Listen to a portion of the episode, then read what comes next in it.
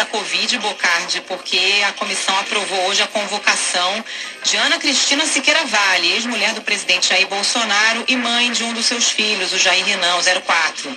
O objetivo é apurar as relações dela com o lobista Marconi Faria, que atuou para Precisa Medicamentos no Ministério da Saúde e que presta depoimento hoje na CPI. Só o senador governista Marcos Rogério do DEM foi contra a convocação. O restante dos senadores eh, votou a favor. No seu depoimento, depoimento meio confuso hoje a CPI, né? O Marconi disse que é amigo de Jair Renan há dois anos, depois disse que na verdade era um colega, afirmou que o camarote no estádio Mané Garrincha, onde fez sua festa de aniversário em dezembro do ano passado, era do Jair Renan. Também contou que apresentou é, ao filho do presidente, um advogado tributarista, com o objetivo de ajudá-lo a abrir uma empresa. Negou ter recebido qualquer benefício por isso ou manter negócios com o filho do presidente.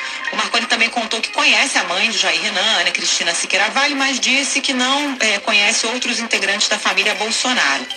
No requerimento da convocação de Ana Cristina, o senador Alessandro Vieira disse que mensagens eletrônicas extraídas do aparelho celular em posse da comissão indicam que, a pedido do lobista Marconi Faria, Ana Cristina Siqueira Vale entrou em contato com o Palácio do Planalto para exercer influência no processo de escolha de um defensor público, do Defensor Público Geral Federal, junto ao então ministro da Secretaria-Geral da Presidência e atual ministro do TCU, Jorge Oliveira.